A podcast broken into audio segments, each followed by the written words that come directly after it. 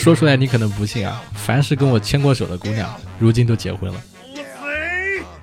拿命来本节目由 Serial Planet 独家出品。Hello Hello，各位活捉八师傅的听友朋友们，你们好，我是八师傅八匹马。今天这期节目呀，我们聊的主题是人生中的第 N 笔百万美金，我创业的那些坑。啊，没错，我们今天请来了一位行业大佬啊，想要跟他一起来聊聊他创业里面那些啊血雨腥风啊那些跟投资啊、风险呀、坚守呀、创业呀有关的故事。让我们有请啊这位朋友凯撒尔。哈，大家好，我是谷星球的创始人凯瑟尔，然后我目前也是个创业者，在做猪奶行业。之前也做过八年的食品电商行业，那也在国内最知名的电商品牌负责过品牌，呃，最后我也是八匹马的最铁杆的粉丝。你这是准备好了吗？一下来，一下子所有东西全都说出来了。对呀，对呀。我我我有点好奇啊，你开开啥？我就是这个这个英文名啊，是不是来源于那个叫叛逆的鲁鲁修的那个动画片啊？呃，一方面是这个，主要是。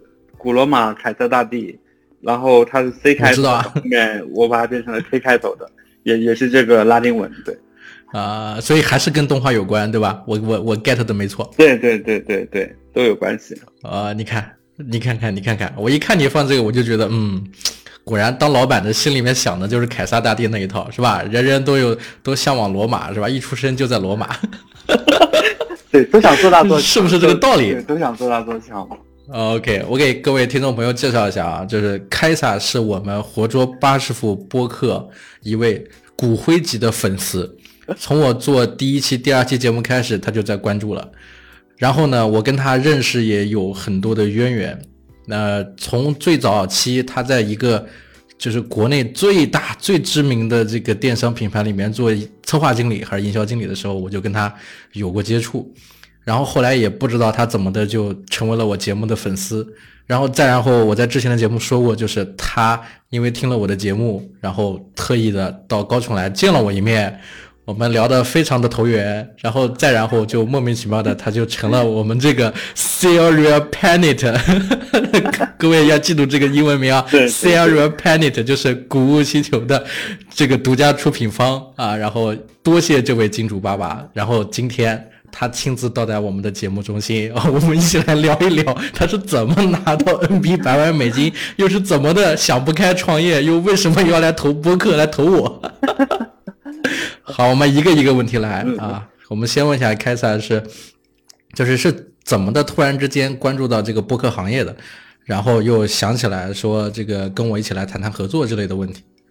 主主要是我是苹果用户嘛，然后苹果用户本来就有个播客那个 A P P，所以的话我们就关注国内播客很多啊，比如八匹马，然后还有一些我们创投圈的、商业圈的，所以之前就一直有关注了。而且播客在国外很流行，就很健全的一个一种内容形式，所以的话我们也很看好国内的，就我个人也比较喜欢，所以的话就因缘际会之下就联系上了八匹马，然后我们就合作很多内容啊，这样一些我们还是觉得。呃，要做一些文化内容的一些输出吧，就不能光只是跟那些普通品牌一样，就只是做些硬广，那个其实我觉得不是特别好的一种形式。那那我那我先问一个我心里面一直有的困惑啊，嗯，就是很多人都都就是如果你们听过我的节目，应该知道咱们这个合作是从大概南京七月份、八月份、九月份的疫情左右。大概是七月份的疫情之后两个月开始的，然后那个时候我一直很疑惑的是，我们之前见面的时候，对吧？是是是有大概聊过简单的合作的情况，但是因为疫情来了，自己都应都应接不暇，自己公司都有很多危险的情况下，很多人的生意都很难做的时候，怎么的就突然想起来还来联系我说要继续这个合作？我是非常好奇的，就是在大家都很艰难的时候，在南京抗击疫情的那个时候。这个凯撒他还是主动联系我要跟我继续合作，哇，我真的特别感动，所以想问一下，到底是出于一个什么样子的原因这么想不开？没没有想不开，主要当时我们在高层聊得很开心，我们一起呃吃土菜，然后我们去走了很多路，然后我觉得你这人比较靠谱，同时的话也算一个承诺吧。我们一般嗯说出去的话，我们一般都会比较算数嘛，对，所以我们还是想。去坚持这种合作，就不想跟别人说一下就就就你突然间耍了别人或者怎么样的，这个我们不大会去做。主要你这个人也特别靠谱，所以就是对，就听众可能不大知道，就是我觉得他应该是我见过所有做播客里面最最喜怎么说最关爱家庭对吧？最疼老婆、最疼小孩的一个，所以我觉得这种责任心的人，男人最帅，所以我们都会跟这种人去合作。OK，就是因为你自己也对自己说这个说话就是要要履行承诺的这种高贵的品质要坚守它，所以你就要去完成你的承诺。再一个是因为发现我做节目这么长时间，也有大概两三个月了，没什么效果，所以你亲自上来想要跟大家来聊了，是吧？没有没有，不不能说没有效果，对我们还是看到很多人他会很去种草我们一些品牌，他也会好奇去搜嘛，所以的话我觉得还是挺有效果的。同时的话，我们本身就。就用这种形式去跟大家说说我们公司的一些故事啊，或者我们怎么认识的，我觉得会比我们做硬广告要好。我们不是特别喜欢去做那种硬广告的人，对，所以我觉得这些可以长期保存下来的东西，就很多年之后会非常非常值钱，会会很有价值嘛，对吧？你做回味的时候。是，这回味是肯定有，因为这个节目本身它的留存性、长尾性是比较好的，是坚持一种叫做长期主义的精神。对对对。那我们回到这个正，回到正题上来啊，就是因为你是这个现在正在创业，同时呢，我是真的很好奇啊，就是按说今年是一个非常内卷的时候，在这么内卷的时候，怎么的你就能拿到这个投资呢？就说，就是我身边，其实我经历过几次这种投资热潮，就是包括像做 APP 的时候，那种百团大战，O2O 各种，然后又是像我做公众号时期，我做独立于电影的时候，也遇到过，就是他们那些人不投这个 APP 了，开始改投这种大的自媒体，然后他们也开始投公众号，后来慢慢的这个越来越收缩，行业又内卷，又有疫情，这个整个市场都在下行的时候，怎么？你这边突然之间电商就崛起了，然后你你就能拿到这个投资，就能开始创业，这是什么原因呢？就我真的非常好奇，我相信很多的这个想要创业的朋友，听过各种所谓的天使投资故事的朋友，一定都非常好奇这件事儿。对对对，就大家都比较好奇，其实主要还是天时地利人和吧。因为这两年大家其实比较关注新消费品牌这个赛道，投投很多新的品牌，然后同时的话，我们。觉得这个时机也还比较成熟，啊，因为我们不光看国内，我们选这个赛道其实主要在国外特别红火，呃，红火，所以的话，我们想说，其实可能从长期角度来说，它能够支持我们发展下去，所以的话，呃，一拍即合。我们做的是什么？做的是什么赛道？呃，植物基的赛道，就植物奶的赛道，对，就是用植物替代，对，去替代动物的一些蛋白，对，所以这个赛道其实还比较前沿嘛，对，所以我们我能理解的就是那种。快消品是吧？然后，呃，饮品，然后你这个植物基的意思是不是就是像我之前一直在说的燕麦奶、椰奶？对对对，就用不同的植物去做基底嘛。对，OK，那这个东西在国外很火吗？嗯，是的，这几年比较火，在国外很火，因为整个在蛋白替代这个领域上，在全球食品科技里面都比较前沿嘛，所以它会涉及到一些生物技术，包括一些酶解啊，一些解决方案，所以我们在。这个行业里面的话，我们觉得有非常大的一个机会，所以我们相当于呃，在他做元年的时候，我们就开始进入了，所以的话也匹配了一些赛道的一些热度啊。同时，因为我们也做了很多年嘛，我们其实不吹牛的说，国内最知名的就能搞定食品电商供应链方方面面的人才和关系，我们都有，所以就比较匹配这个事情，所以我们就。呃，拿到钱，然后来干这个事情。但我觉得有问题啊，就是你说的是因为你做的这个行业国外很火，同时国内刚刚兴起，对吧？对。然后很多投资人在看这个赛道，但是那那另外一个问题就是，赛道是很火，但是做你这个事情的人也很多，那为什么投资人会选择你呢？就是或者说你有什么经验可以给大家介绍？就是你在。通过一些什么样子的方式跟投资人有，就是能够认识打通这个渠道，同时呢，又因为一些什么原因，最终决定了他们选择你呢？我们其实本身原先就有很多的一些投资人的朋友，然后也跟这个圈子也有过接触嘛。因为我们之前那家公司也是一个创业公司，从小做到大的，所以我们都有过接触。然后呢，在这个过程当中，其实哪哪哪家公司？因为我们以前在三只松鼠嘛，对，就全全国最大的这个电商食品公司，对。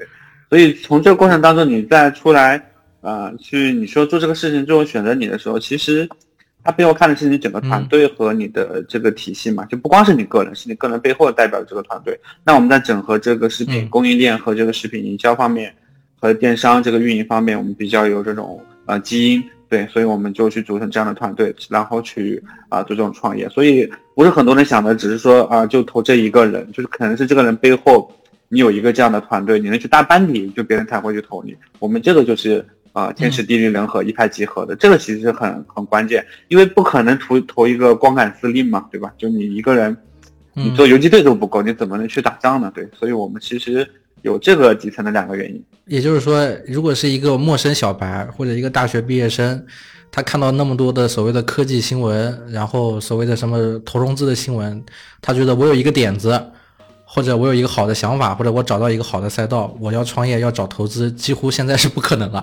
呃，有可能，很难达到的。有可能，就看他爸爸是谁。对，就如果他爸爸很牛逼的话，我觉得还是可以的。对，呃，你这个你这个话说的算是很真诚了啊。那你是不是听说过有的人爸爸很厉害，所以拿到钱了？对对对，也会有这样子的，就是也会有有有这种案例。对，其实也会拼你呃父辈的关系嘛，但其实。你最后还是说你能不能去做这件事情的整合吧？就是你不光是凭父辈也好，还是凭你自己也好，因为本质上大家看的是你背后的这样的一套的体系嘛。所以不是那种别人神话说，哎，这个人就很强很强，然后就我就看这个人。其实那可能会偏于，呃，媒体喜欢这种故事，就观众也喜欢这种。就是所谓的，就是喝了一杯咖啡促成一笔促成一笔这个这个交易，什么类似这种的。对对对，不可能嘛！其实你说和星巴克，你最后对吧？人家。最后你发现哦，原来原来人家认识比尔盖茨的父母，对吧？那是我那期节目做的。对对对，这其实会有这种 关系，但中国人会觉得这种靠关系又又不行怎么样？但其实老外还是会比较利用这种关系去完成自己的成长和迭代吧，所以他们会用这种关系。对，所以这种关系。有一些角度来说的话，也也是要正视的一个存在嘛，因为这也是一种资源。所以就是故事跟新闻，我们我们只我们其实不需要太重视那些东西，它背后的那些没说的才是真实的。就是如果一个普通人或者一个刚这个应届大学生，你创业想要说拿到一笔天使投资或者风险投资，除非你的父辈有这方面的资源，对，那么除了这个这个这个关系之外，其实你是很难拿到这些钱的。而大部分我们听到的所谓的天使投资都是熟人投资，你刚刚所表达的是这个意思对吧？是的，就是认识很多年的都是很多年的朋友，对对，是靠谱的朋友推荐靠谱的朋友嘛，对吧？呃，我我当然也不排除有些大学生他就突然间呃研发或者技术很牛逼很厉害，然后这时候也会被别人给给那个，那那也有可能，但其实这种案例在中国目前看还是挺少的。就国外可能会有这种土壤。OK，所以你在之前上一家那个公司干了多长时间？又做到了什么？大概是一个什么样的位置？我干了八九年，最后是做到品牌负责人嘛。做了做就是你在三只松鼠做了八九年的时间。对对对。把这把你这个职业已经做到顶顶天了，然后才开始考虑出来创业。嗯，对，我们原先在上完市之后，然后我们就考虑出来创业。OK，那我下一个问题是，为什么这么想不开要创业？对，这是其实挺想不开的，因为这两年疫情，然后什么经济大环境也不好。对，那其实是啊，我我我举个例子啊，我我举个例子，你你上次不是问我说你想想开个店，开个咖啡店什么的嘛？对对。然后我我其实这个不熟悉的我的朋友。那个不知道是我其实除了做播客之外，还有一点小的副业，就是在网上面给别人咨询开店，啊，帮别人在网上面在线看看店址啊，在线选址，然后一百九十八一个小时的咨询费。前不久知乎上面还有好。还有好几个人找我要三百块，什么四百块的要挂在我的答案上面，就各种关于开店创业什么的。我现在几乎啊，平均每个月会碰到三到五个人，就是问我说能不能开店。我给他们的答案统一都是不开。嗯，对，就是不管他出于什么理由，我都跟他说不开。不开的原因最简单最简单一条就是市场下行情况下，在疫情时不时就要封闭的情况下，你在线下开店风险极高。嗯，是的，你很容易被人割割韭菜呀，或者你对啊被收租金啊这些东西，其实很贵的。对对，因为我自己现在就面临到一个问题是什么呢？就前不久我小朋友，我家小朋友，我儿子这个呃幼儿园之前的那个托班，本来还有一个月就结束了课程嘛，然后就去上幼儿园了。但是因为疫情的时候，当时在南京停了两个月，也就是那一个月的那个托班啊。他就没有办法去去去上课，不上课呢，时间在那摆着，后来那个托班的那个租金还在走，就导致一个什么现象呢？导致高淳当时六家学校所有的托班全部就是就是没有钱了，被拖到没有办法，因为他们都是打算干完这一票时间，把这一期的小朋友结束之后就不做了。对，然后疫情卡住了，然后政策上又不允许你开店，对吧？又不允许你营业，小朋友的这个钱你怎么办？这个课时课程怎么办？因为这个事情导致他们破产，破产之后最后还是政府接纳，又搞了一个公办的一个地方，然后我小朋友现在在那边补课，是这么一个状态。所以从这里就能看出来。就是你去创业是一个有非常大风险的事情，特别是在现在这个情况。嗯，然后就算不是疫情，你去开公司也是一个 我觉得很就是很很为难的一件事情，因为开公司它涉及到的其实有很多东西，不只只不仅仅只局限在你工作的经验，是吧？还有一个全盘的东西。对，那你在这个创业的时候，你你遇到的最大的难题是什么东西呢？其实现在难题。还不是说绝对的难题吧，因为以后遇到的难题可能会更大嘛。我们当时决定创业的时候，因为我以前离开的时候，我我之前挺喜欢买书的嘛，就是因为我乔乔布斯是我偶像，所以我们会买很多书啊。当然不是大家喜欢看的那本《乔布斯传》，我们其实后面有一本书叫《成为乔布斯》，就我那天在收拾行李啊，就是那个书的时候，然后看见那本书，然后我们仔细又呃回想了一下，就在离开的时候就只有创业这一个念头，因为你。不去改变世界的话，总想去做一点改变跟突破嘛，对吧？所以我们就坚定性的非常说要去走创业这条路，呃，因为风险和机遇都同时存在的，那你一定啊不能等，你不能再觉得这个环境啊或者时间啊或者这个东西都不合适，你应该马上去行动。所以我们就一拍即合，就是马上就是要去干这件事情，呃，而且我们当时也比较笃定一个念头啊，就是这个什么乱世出英雄，对吧？就大家在别人看的很乱的时候，你还是很有机会去。从中去捞一把这样子的，所以我们就决定去干这个事情。然后你再来说创业啊，遇到一些难题就很多嘛。你比如说从注册公司开始啊，选办公室地址，对，包括装修、招人，其实每一项，如果你是一个创业的话，可能每一项都得去干。我们当时有一个特别神奇的比喻，就可能以前我的朋友圈里，呃，微信好友都是，比如说像。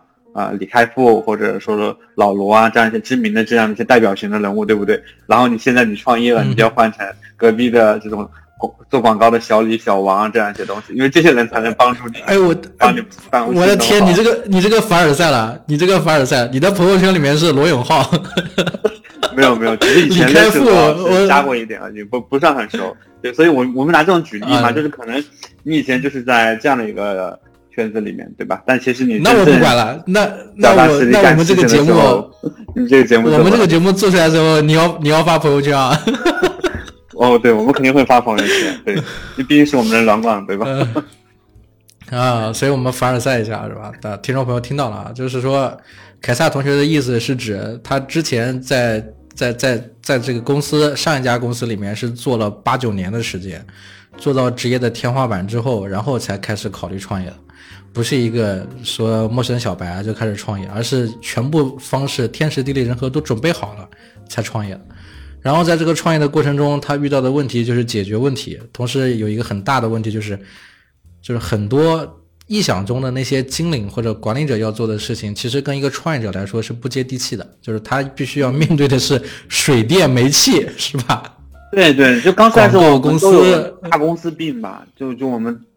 我们都有大公司病，就总觉得以前你下面人多，然后随便就帮你做这种事情。但其实我们后面，嗯，独立独自面对的时候很接地气。你包括说名片你怎么做，然后哪家便宜，用什么纸这些东西，我们其实都抛问问题。你包括选办公室，我们当时也选了很久，然后就能便宜是便宜嘛。为了便宜的话，我们还会跑到很远很远的郊区的家具城去。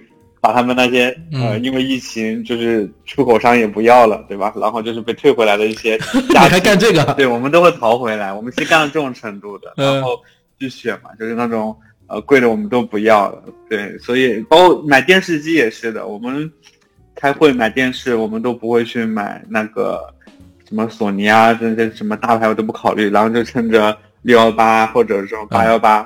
那个京东、苏宁这种降价的时候，我们去把华为的电视给买回来，当我们会议会议室用。对，我们都会去做这些节省和节约，所以一开场的时候，没有大家想象中就是特别风光这样子。但其实很多，对对对，你很多接地气的事你要自己去做。你包括注册公司也是的，我们自己熟悉流程代办，因为呃，政府虽然说现在简政放权了，但其实很多的呃条文和材料，每个部门又不一样的时候，你还要重新去准备嘛，对吧？所以我们。嗯啊，又得去准备这个，而且去年疫情不光是疫情，去年我们还有一个难题，是这两年电信诈骗不是特别火嘛，对吧？就是特别我做了好几期了，对，特别猖獗，所以银行包括很多央行其实规定就是不不准随便那些公司注册的时候就给他开这个企业的一些账户，就很多银行又排队，然后要审核，反复审核你的资料，那个嗯当时南京也特别严，所以那个也耽搁我们很长的时间。我们就很觉得这个事情很简单，但其实，在某些政策环境的影响下，它可能会变得呃特别繁琐，就需要你频繁的去。所以这个也是我们呃当时遇到了很多的一些难题，在疫情下面就连锁反应。嗯，那在产品上呢？比如说这个你现在做的是这个电商上面的食品类目，对对吧？啊，那在这个电商食品这个行业里面，有没有遇到一些？呃，你觉得就是对你产生过一些误导的，或者走过一些弯路啊？哦，这个走的弯路太多了。我们这样说的话，说一千零一夜，我觉得都说不完，就是 基本上都是弯路。你可以说两个，对，比如说举两个例子，全是弯路，是吧？对，比如说我们当时研发第一款的时候，我们为了赶时间嘛，就是每一个配料表后面其实是有一个营养配料表，就大家都能看到。然后那个的话，其实是可以按说你做的配方和一些原材料的添加，你可以把它那个。那个值可以算出来的，就国家有个标准，允许你有多少范围的一个误差。然后我们其实当时按添加的东西算，啊都没有问题。但结果我们成品出来之后，我们去送检检测报告，我们有一项值就特别特别低，就是不符合常理的那种低。然后我们就反复送检，因为送检检测完之后，它的周期可能是一周到两周的时间，就是天数也很长。然后你要频繁去做样品，然后最后我们找出问题就是。同样的原材料，但是因为有一些淘宝商家供给我们的时候，他的原材料做了手脚，其实不符合那原材料标准的，就导致我们这个值就特别低。但我们中间又浪费了半个多月，对这个就特别特别坑，就跟你的理论也是对的，但是实物实际当中就会有这样的一些人就存在。执执执行上面的材料很多地方都出问题，所以说每个地方都要严格把关。对对对，而且那个其实就不会出错的问题，就是一般不会出错，一般不会有人动手脚的时候。突然间就有一轮动手脚，给你供的货原材料就不 OK，然后也会引起这种连锁反应。对，然后剩下我们当时在刚上线的时候遇到的第二个难题就是，我们还没上线的时候就就被人打假，就在我们电商食品电商领域就经常有人打假，因为当时我们你还没上线产品 就有人对对对对，我们刚才这是盯着你吗还是什么？我们不知道，就是我们刚才维护一个产品信息嘛，因为当时选项里面。呃，可能我们当时的运营同学没有注意嘛，我们这个里面确实是没有生产过程中没有加入蔗糖的。但按国家标准来说，你不能这么标，因为它梅姐的燕麦里面还是会有一点糖分的。就市面上所有的燕麦奶都是这样子，所以你不能标无糖的那个标准。那他们当时勾选的时候，他不小心选错了，就是一个选项，就是是否无糖，他选了一个是。其实那个我们很快就发现错误，我们很快就改了，因为当时一笔都没卖出去过。对吧？但就是这样被打假的人，就把那个图给截下来，说他们虚假宣传，然后告你。也也就是说，也就是说，你自己都不知道到底这个这个竞争对手跟坑在什么地方等着你。对，以为以为没有人看到就会立马来。对，但我们其实保持对同行尊重的心，我们一般不会去干这种事嘛。因为包甚至还有很多他会买很多，就是超过常理的买，我们也会打电话过去说：“你真的需要这么多吗？”但他其实可能也就是为了后面打假的时候准备，所以这些都是比较弯路和坑的地方，大家以后也可以就多防着一下。啊，就是说，如果做电商的话，一第一个一定要仔细研读电商上面关于食品各方面的一些条款内容，是吧？第二个是这个防止 有这种就是这种专业打假的或者恶意竞争的对手会不会给你做一些这个小小手段啊，包括刷单啊，包括其他的方式，是吧？对，就是竞争对手，其实也也不光竞争对手，也有些职业打假的嘛。其实就可能大家在呃没有意识的时候，就别人都不会那么好心的，就大家都可能眼红或者怎么样，或者他就是惯犯，大家一定要躲避一下。对，这些都是你绝对不会出错的地方，但很容易被人就抓住把柄，然后故意来搞你。嗯，那你在这个创业到现在大概是多长时间了？有没有一年？哦，其实今天可能刚好满一年吧。我们去年年底，呃，去年年呃八月份注册的公司，年底拿到投资，然后，今年三月份上线，其实差不多算一年了。就是从选择做这件事情到现在，应该算一年。那我能聊一聊，比如说在你这个拿投资的过程中啊，嗯，就是有没有遇到过一些问题？就是因为我是不是很清楚这个拿别人的钱创业跟自己来创业的话，它是不是它是区别在哪里？我听很多人跟我说啊，就是如果你自己创业公司的话，呃，最好不要拿别人的钱，因为拿别人的钱会遇到很多的问题，可能就是。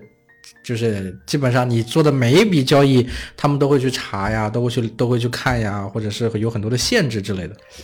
其实不会，你要看，就是大家对资本的想象东西太多了，呃，但一般投资的机构或者投资人他会关注这个赛道嘛，对吧？他那就是说我要去做这种资产的一些配置跟覆盖，就中间可能会有些风险，对吧？因为其实我们以前遇到那种非常有负担的有钱人。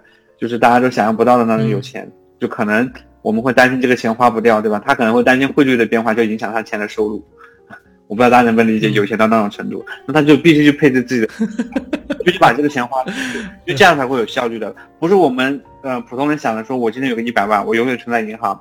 然后你感觉这一百万就花不完，他不会的，钱会贬值，对吧？那他就必须想办法去流通，去配置更优质的财产，让他以后有更高的回报。所以这才是整个风险投资比较底层的一个逻辑。那其实投资人在这个里面的话的角色来说，其实是跟你相互成就的，并不是来干涉你创业的。他们大部分百分之八九十的都会来啊支持你创业，因为他真金白银的是来做这件事情嘛，对吧？他支持你嘛。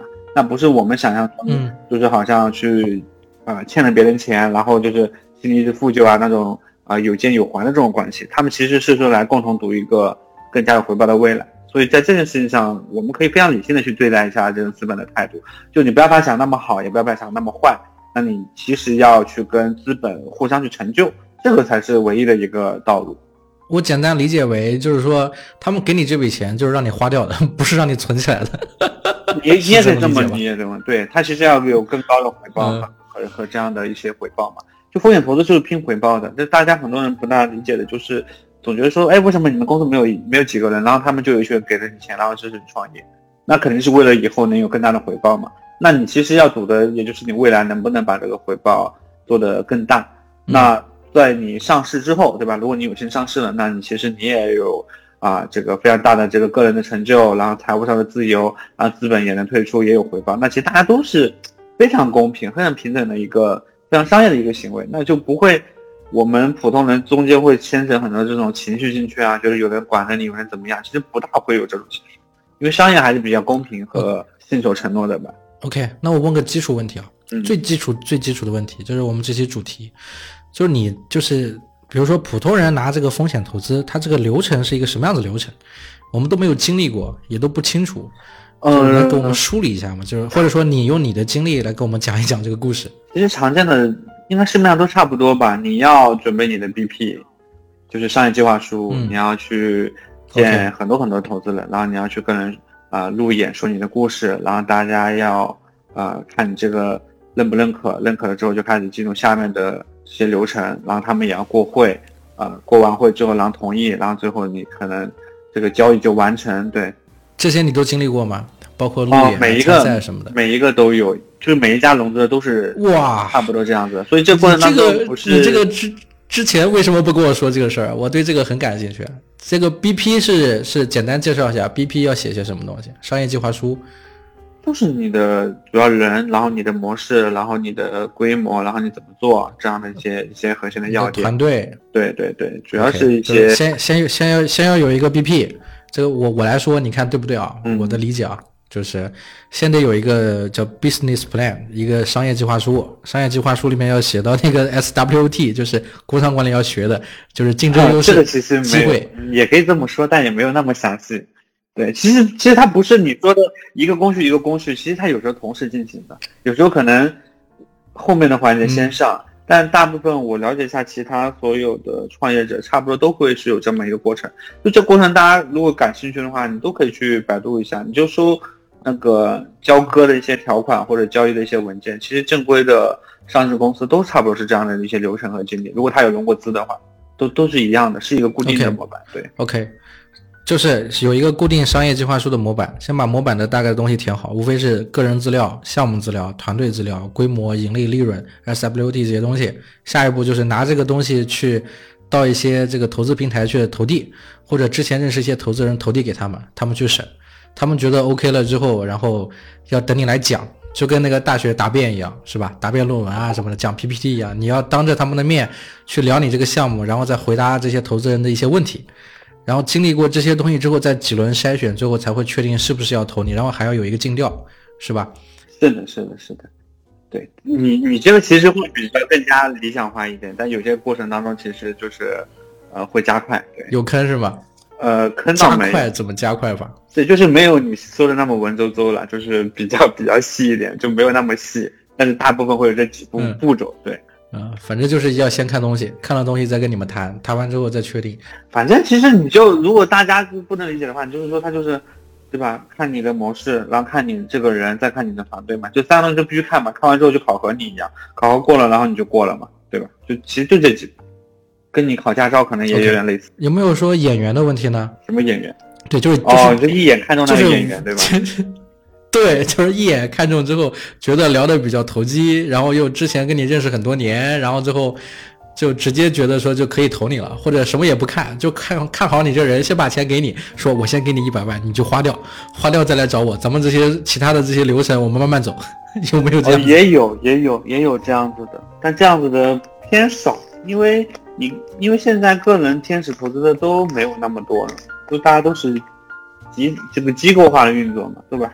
投资公司化的这种运作，不会有一个个人就是天天掏钱给你，但也有一种情况，就我刚说的，就是你爸支持你创业，家里特别有钱，就是你必须拿几百万出去创业，就不能在家里待一天。呃，这种我们也也也见过类似的案例，有。OK OK，那总结一下，比如说在你这个创业拿投资的这个过程里面，你觉得最重要的几点是是在哪里？或者说别人看中你的是在哪？就是你刚刚说的，我我听到了，就是说。呃，你在这个行业里面有很有很多年的经验，同时呢，呃，你做的这个赛道，这个产品本身是比较热的，是现在比较这个流行的，大家都比较喜欢的这个赛道。嗯，我觉得如果有大家有再去融资或者说准备融资的话，很核心的三个字就是做自己，就是你自己，你必须笃定这件事情，然后你的投入的热情。或者说你跟别人阐述你的理念的时候，你其实都是做自己，你自己把这个事情想通了，我觉得就问题不大。你不要跟随别人的想法人云亦云，因为很多实际过程当中，可能别人说什么时候，你就会被人带跑偏嘛，因为想法受到影响嘛。所以这个过程当中，我觉得做自己这件事情的成分占到了百分之八九十，呃，甚至可能到百分之百。因为从我们这个角度来说的话。从创业者的角度来说，那你有没有遇到过？有没有遇到过说投资人跟你说说，哎，你别做这个行业，你听我的，做别的行业，你做别的行业，我给你投钱。哦，有有有有，真的有。有人说，哎，你做零食出身的，为什么不继续做零食这样的东西？对，但其实我们当时就是你不能接受这种非常简单粗暴的思维吧？就觉得，哎，你以前做这个就做的顺理成章，但其实不是，因为环境发生很大的变化嘛，对吧？你已经出了好几个龙头上市公司，你的竞争难度也很大，而且。我们以前的所有的那些供供应商，从小跟我们做到大的，嗯，在他做大很大之后，他也很难适应你新的节奏。就比如说你要做很便宜的、很有性价比的，他的厂也变得很大之后，他就很难匹配你这个模式。那你其实改造供应链，你要花很长时间。那你去做一个新的赛道和新的事情，其实难度已经都差不多了。那并不会说因为你以前就这个出身的，然后你就，呃，突然间就就能变得很快，因为那个红利时代过去了。OK，那你这个。那也就是说，你之前的这个行业的大概的一些东西是比较清楚的，包括供应链的这些整个的这个梳理。但是问题还是落实在，如果创业的话，会有很多实际的问题要解决，就是大的大的供应链匹配不了你你现在做的小的产品，就要重新挑选各个不同的厂呀之类的是吧？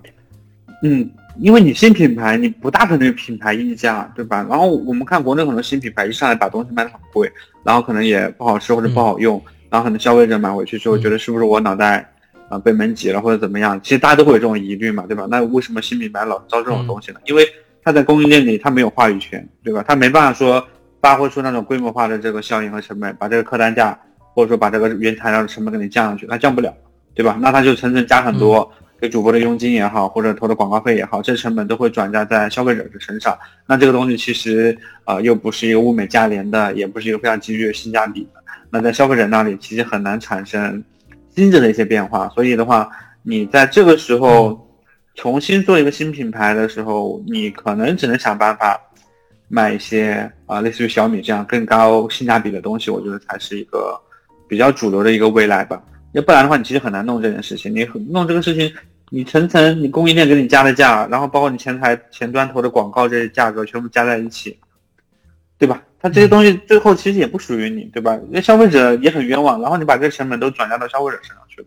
所以我们公司最核心的，我们叫 D to C 嘛，就是直接面对消费者，我们会把中间很多中间的环节全部给他就砍掉，本质上还是想让大家买的稍微呃更加便宜便宜一点。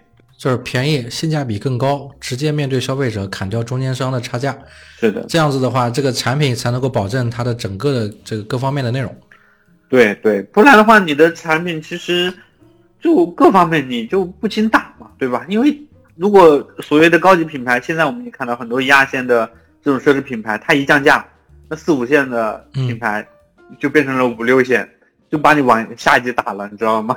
就没机会了。你说的这个，这我我知道一个叫做屠夫策略，是的，是吧？就是降维打击，就是价格屠夫，对屠，对价格屠夫，然后降维打击，把所有的产品各方面的东西全部铺开，然后薄利多销，就让这个行业里面没有利润，这样他们就能生存了，就没有新的进入者，对吧？是的，是的，我们其实叫生态位嘛，就是你在这个生态位里面，你还找到自己的位置嘛？哎，生态位这个词儿你都知道了，我这个生态位这词儿我是上个月才琢磨出来的。哦，没有，我们在这电商圈子里之前很早就知道，像我们电商圈以前像雕爷他们就经常说生态位这样一些词。生态位，哎，是是，那我是雕爷，不是雕爷，我之前哎，不是你以为我我们做 CEO 的好像就是我我只创业者，我们就天天很闲一样，不去看书似的。为什么我们不讲这些词？真是的。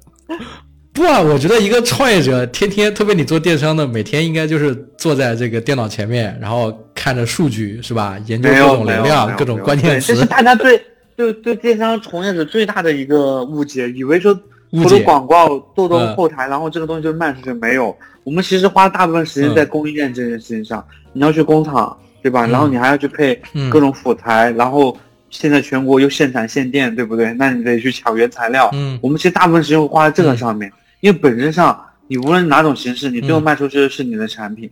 你如果都不能保证产品的这种升级跟工艺，对吧？你就嗯，你就你就没有下一步了。所以做产品最重要的就是产品本身。你说的那至于我们所理解的那些什么流量营销那些，其实都不是最最重要的，对，是吧？你你这个限限现在这个限电影也影响你这个这个行业是吗？是的，比如说安徽的现在就各地策略不一样，比如说安徽。最近推出个策略，对吧？这个工厂可以开一周，然后歇一周，对吧？下一周就不要开了。那你其实想一想，真的吗？对对对，我只是看到新闻，是有些已经是事实了，就是这些地方上。然后你比如呃，像江浙有些地方，就是可能说你做四休二，对吧？你一个星期做四天，休两天这样子，这种还比较弹性一点。其实你像做一周歇一周之后，你的供应链在某一个环节上，像这种初创企业，其实就很容易断掉嘛，因为那一周就。全部歇了，对吧？那一个月就四个星期。OK，原材料，你刚刚说原材料也要去抢，这什么意思？就是 大部分同行都会去炒作原材料。之前那个代糖很火的时候去炒代糖，现在某一些成分很火的时候炒某一个成分，那你就得去抢。就是每一周都是价格可能翻倍这种，所以你还得去抢原材料嘛。你后面可能会落到出差吗？呃，要要要，我们要派很多人去出差，然后我们自己也要去见很多人。我们都要去天南海北的去抢啊！你包括我们最近上的一些可可风味的燕麦奶，我们都要去国外去抢这种原材料回来，因为国内就全部断供了，然后国内的品质也达不到，那我们就得想办法把这些东西搞回来。所以说这些东西都挺复杂的啊！所以听你这么一说，我现在对电商我自己不抱 不抱想法了，好难啊！我靠，因为电商其实那那你怎么看待？你怎么看待一件代发呢？这种事情呢？其实这种比较一件代发怎么看呢？比较先进的模式嘛，对吧？就拼多多模式，嗯然后最后一件代发很火。这种其实，在服装行业还可以吧，在日化跟食品电商行业，大家也都在做，都在想办法去往这个模式上切，一一件代发也很 OK 嘛。你看你这个产业，你所在的地方，你在不在这个产业集群里面，对吧？就比如说我这边天然，嗯我卖服饰，我就我就很便宜，可能我这边人力成本便宜，还是电费什么东西便宜，我们也不知道，反正你就比便宜，那你就可以做呀，对吧？然后你这个 OK，可以做我明很新嘛白，你的意思。你的意思是说一件代发这种，我来解释一下，啊，一件代发就是说，你可以自己开个电商公司，但是你不生产产品，你卖别人的产品，你是别人产品的搬运工，是这样理解吧？嗯，对，你可以这么理解，你其实就是相当于一个推销商的一个身份，你在推销嘛。是，就是你在你在那个原材地，在原料生产地，比如说你你们那个村都是做服装的，那村里面大大小小都是都是这个呃做衣服的，你你只需要把这个厂里的衣服找一找聊一聊，拿到最低价格，然后你在网上面挂着就可以帮他们卖了。对吧？这个是叫一件代发，这个是电商创业的一种方式，但是跟你这个就不一样，完全不同。你这个是自有品牌、自创品牌，自己研究产品。对，但我们也会有这种模式，我们也会有这种模式，就是在网上一些别的社群推的时候，我也会有这种模式，因为我们还比较综合性嘛。我只是说这种模式，OK，呃，你要么自己你说那个环节比较前端一点嘛，就是我自己去代理别人，嗯，然后我们说这个比较后端一点，嗯。我也支持这种一件代发模式，所以这两种你都可以去做，就是如果你自己想整合啊，或自己去想做，我觉得都没问题。OK，那最后就是为什么想不开要做饮品，要做这个事？对对，我前一阵子，我前一阵子上课听一个大师说的，我不是跟你讲了吗？那个大师说，如果没有三千万，不要碰饮品。是的，是的，大师说的非常对，因为、哦因为饮料行业大家会觉得便宜，就单价便宜，可能可乐就几块钱一瓶，但它背后的运输成本、生产成本和这个对规模的要求非常非常多，你可能一次最少要几十吨，对吧？好一点的这个什么嗯百万级别的都有，那你要建厂，然后要你订一批货就你订一批货是不是就差不多快过百万了？对你可能说，如果有三个品的话，你第一批货可能都是百万起嘛，对吧？然后这个东西非常占你的空间，然后你也不能很快的销出去所以这个东西压力挺大的。因为饮品行业特别，就是怎么说呢？其实是个赌博行业，就很赌，对吧？就是你能不能拼出来，门门槛很。高。呃，门槛不高，做大特别难，做大的门槛特别难，就是你可能那就运气好一点，还是门槛10个亿高几十个亿，也可能运气好一点能做到，但你做到上百亿，比如说有些单品做一百亿、两百亿，其实就很难。所以像娃哈哈、农夫山泉这些，都是我们非常敬重的老大哥，就就很厉害，真的很厉害。你像娃哈哈什么都不做，账面上还几百亿现金，比我们这些什么嗯，天天说做网红的品牌都强很多。所以这个行业确实很难，就是很拼你的这个速度和你的这个眼光，还是很拼、很很赌的一件事情。那你觉得说现在，比如说自主创业的啊，比如说就像你你这样子的这种公司，然后想做这种爆款产品或者国潮产品的话，还有没有机会？机会是有的吧，但我们不大会定义这个爆款这件事情，我们可能会选一些流行的 SKU 能快速跟进，因为我们觉得这个模式跑通了以后，你不管做跨类目的还是同类目的 SKU，你其实啊、这个效率跟别人不一样了，那你就能赢得一点时间。但如果说你解解解释一下，解释一下 SKU，好多人不知道什么是 SKU 就是 SKU。你的最小销售的这个这个单位嘛，对吧？就是一个品你就可以相当于是一个 SKU，对吧？OK，就是你你做的这个产品，不同的产品，你是卖卖，比如说讲你这个，就是你有燕麦奶，有椰对我还奶，豆奶，现在还有可可可可可可燕麦奶，还有豆奶，还有各种，这每一个品就是一个 SKU。对对对，你可以这么理解。这些 SKU 里面，你经经过你这你这个半年多时间的这个测测试，哪一个品你觉得是是没有走弯路的，或者说现在终于找到了一条路？我们之前走的都是弯路，这这特别神奇。但我们最近就发现，嗯可能因为这个嗯模型就打造的还比较好吧，最近又找了一波精准的流量，然后大家现在特别喜欢我们的原味啊，我不知道大家有没有喝过燕麦奶，就原味燕麦奶其实不大好喝，喝过，我的粉丝应该都喝过。对对对，其实不大好喝。原味我原味我是尝了啊，原味我是尝了，但是我我的我的几个朋友都说，就是一直很想喝那个那个牛油果那个味道的，就是牛油果跟燕麦奶配了之后，味道确实很好。我看你们经常不上，是不是经常缺货？对，我们现在发现是原味缺货了，然后原味缺货的那批人就天天在网上说怎么不上架不上架，然后他们就呃退而求其次，然后去买了牛油果，发现牛油果还不错，然后呢牛油果也断货了，然后最后他们就去买芒果味的，然后我们发现芒果味的现在评价不是很高。但是我有个问题啊，啊，我有个问题啊，就是你上产品的时候，是不是也有就是根据市场做一些观察？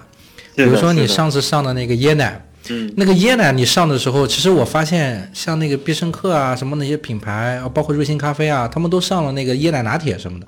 嗯，对，生椰拿铁，生椰拿铁。OK，就是是因为你看到说上了生椰拿铁，知道这一波，所以说开始做椰奶的，还是说你自己就就没看到他们，你自己预测到这个品是可以的，是通过经验还是怎么样？哦，我们看数据，就七八月份这个卖的很凶嘛，然后我们就看市场上的一些反馈，然后九月中旬开始动，可能我们二十天之内我们就搞定了，就就就就第一批货货就卖完了。我们是想一个快速跟进的一个思路，因为椰子哦过去四年这个品类是往下走的，就是都玩不下去了，嗯就今年夏天突然间啊、被瑞幸带来很火，是不是都被是不是都被海南海南某个大型品牌做的 做不下去了？呃，也不是，呃，也有一点角度吧。过去大家都是海南的椰子嘛，所以现在这两年大家在越南啊、印尼啊、印度尼西亚这些地方去种自己的椰树林，然后去啊、呃运这些椰浆什么回来。但其实还是因为，呃，年轻人对椰子的消费不大一样了吧？就就会配咖啡，对吧？然后嗯对它的这个清爽度也不一样。然后我们也看了那个椰子水这样的一些品类，其实这两年在年轻人当中还是比较流行的嘛。我是因为那个我给我的粉丝不是就是最后给他们选了这个这个这个零食产品，你说给他们送嘛，最后是椰奶。然后我的我这个我这边有一批粉丝喝了之后，他们好多都在说说这个东西就是口味各方面直接可以做椰奶拿铁了。然后我当时还也有很多有点懵逼，人反馈，因为我我们之前都不敢，我们就因为我们不是那么呃浓嘛，就是就是我们发现网上那些卖的很浓的那一款，其实不大适合裸着喝，就不适合直饮。对啊所以的话我们就改造了，我们让它就口口感清爽一点。结果发现种草种的很多人都反馈说，其实你们家这个配配咖啡也很好喝，然后我们也很惊喜，因为因为因为因为你刚说那件事，我才我们我们其实。呃，在去年上线的时候，我们就说我们要做个综合性的植物奶，所以的话，豆奶、椰奶啊、燕麦奶这些都是我们规划当中，但是我们当时没说那么急着上椰奶，因为确实是不温不火，所以在那段时间我们就拼命上。然后上出来之后，种草粽子，然后很多人自己配咖啡，然后说比其他款好一点，那就自来水和口碑，然后我们觉得 OK，这种就还比较 OK，是我们想要的一个非常正向的反馈。所以我不跟你讲了吗？我说你这个椰一二五零上的时候，基本上反馈都是很好喝，然后这个我估计应该卖的很好，就是这个产品。我看你今天又上了一个那个可可类的，可可那个好喝吗？特别好喝，就是我下了这个非常巨大的成本，下血本的在在这里，就是市面上所有你能见到的这种加可可的啊，嗯。就是要加可可粉，就是嗯。巧克力做的这种东西的话，嗯，它们的浓度可能只有零点五或者零点三或者零点七六，嗯。最高的可能零点七六，嗯。但我们加的量是百分之一。就是以前食品饮料行业没有我们这么加这个量的，所 以它爆浓，然后我。光这个原材料的成本就非常非常巨大，所以我们就没办法去把这个价格做得很低，但口感上比市面上所有可可味的都要特别特别正，因为我们我们公司年轻人很多嘛，也有些很多留学的，所以我们会让他去来对比一下，跟他在国外的那个进口的可可的那个差距，因为这个确实会比较高级一点，嗯、但我们同时也不是那种说天天你放一些什么黑巧啊这个东西在里面就可以，因为黑巧还是很难吃的，所以的话我们不会把这个东西放进去，所以这个真的是下血本的真材实料加了很多，是要哭的那一种。呃那那你那你现在竞争对手多吗？就是做饮做饮品这个行业？